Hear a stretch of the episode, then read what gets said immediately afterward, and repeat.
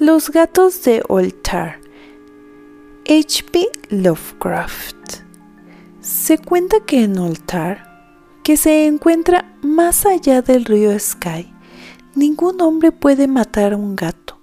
Y esto en verdad puedo creerlo mientras contemplo aquel que se sienta ronroneando frente al fuego pues el gato es críptico y cercano a las cosas extrañas que los hombres no pueden ver.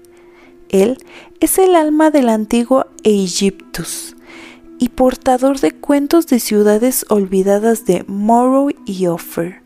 Él es familiar de los señores de la selva y heredero de los secretos de África, tan remota y siniestra. La esfinge es su prima y habla su lenguaje, pero él es más antiguo que la esfinge y recuerda aquello que ella ha olvidado.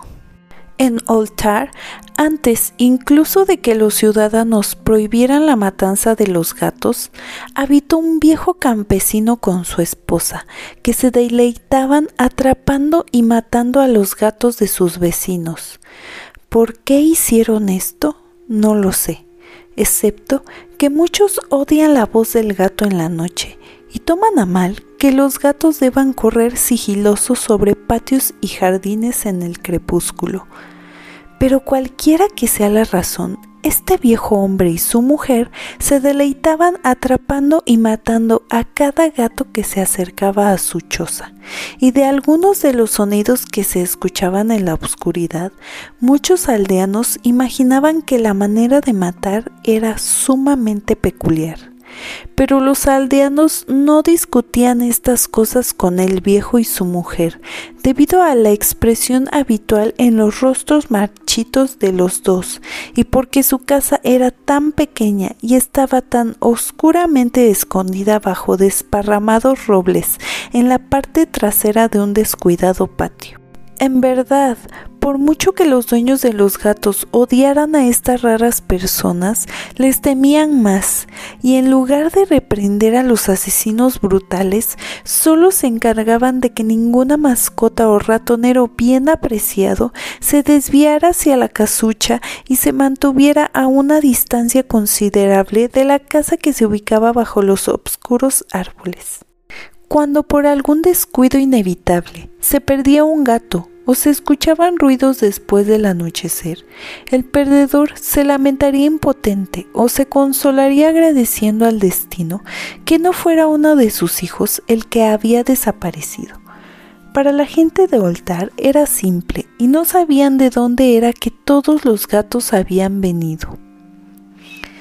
Un día, una caravana de extraños peregrinos procedentes del sur entró a las estrechas calles empedradas de Oltar.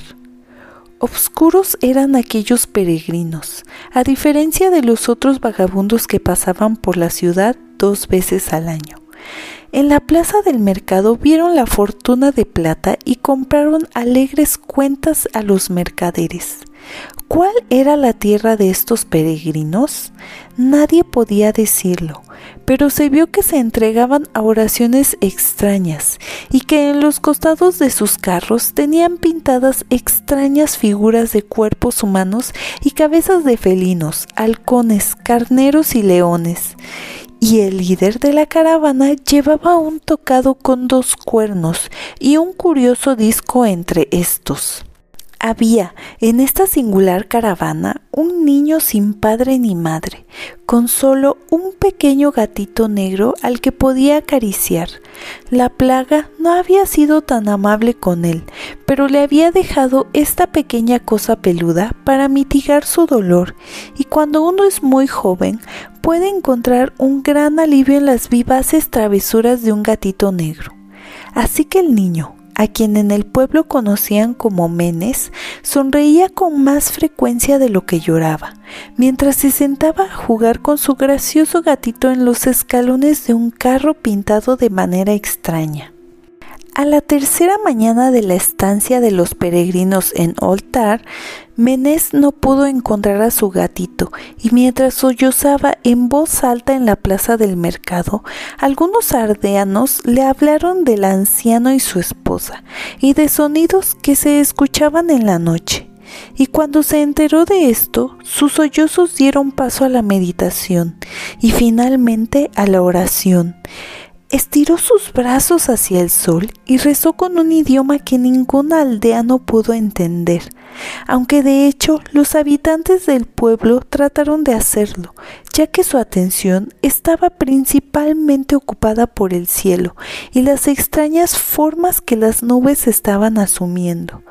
Era muy peculiar, pero a medida que el niño pronunciaba su petición, parecían formarse arriba las figuras sombrías y nebulosas de cosas exóticas, criaturas híbridas coronadas con los discos de cuerno flanqueado. La naturaleza está llena de tales ilusiones para impresionar al imaginativo. Esa noche los errantes dejaron Oltar y nunca fueron vistos de nuevo. Los dueños de la casa se preocuparon cuando se dieron cuenta de que todo el pueblo no había ningún gato que encontrar. De cada hogar el gato amado había desaparecido. Los gatos grandes, pequeños, negros, grises, de rayas, amarillos y blancos. Cranón, el sabio juró que la gente siniestra se había llevado a los gatos como venganza por la muerte del gatito de Menés y maldijo a la caravana y al niño pequeño. Pero Nit, el notario, declaró que el viejo campesino y su esposa eran más propensos de sospecha ante las personas, pues su odio a los gatos era notorio y cada vez más descarado. Sin embargo, Nadie se atrevió a quejarse de la pareja siniestra, incluso cuando el pequeño Atal, el hijo del posadero, juró que había visto durante el crepúsculo a todos los gatos de Oltar en esa casa maldita, bajo los árboles. Estos caminaban muy despacio y solemnemente en un círculo alrededor de la casa de campo, de dos en dos, como en una especie de letanía o en un rito inaudito de bestias. Los aldeanos no supieron cuánto creer de un niño tan pequeño, y aunque temían que la malvada pareja hubiera hechizado a los gatos hacia su muerte, preferían no reprender al viejo campesino hasta encontrárselo afuera de su patio obscuro y repelente. Así, Oltar durmió en vano bajo la ira, y cuando la gente despertó al amanecer, he aquí cada gato estaba de nuevo en su acostumbrado hogar, grandes y pequeños, negros, grises, de rayas, amarillos y blancos, ninguno faltaba. Muy elegantes y gordos aparecieron los gatos, y con un ronroneo de satisfacción. Los ciudadanos hablaban entre sí del asunto y no se maravillaron ni tantito. Granón, el viejo, nuevamente insistió en que la gente siniestra era quien se los había llevado, puesto que los gatos no volvían vivos de la casa de campo del terrible hombre y su esposa. Pero todos estaban de acuerdo en una cosa, que la negativa de todos los gatos a comer sus porciones de carne o beber sus platillos de leche era extremadamente curiosa.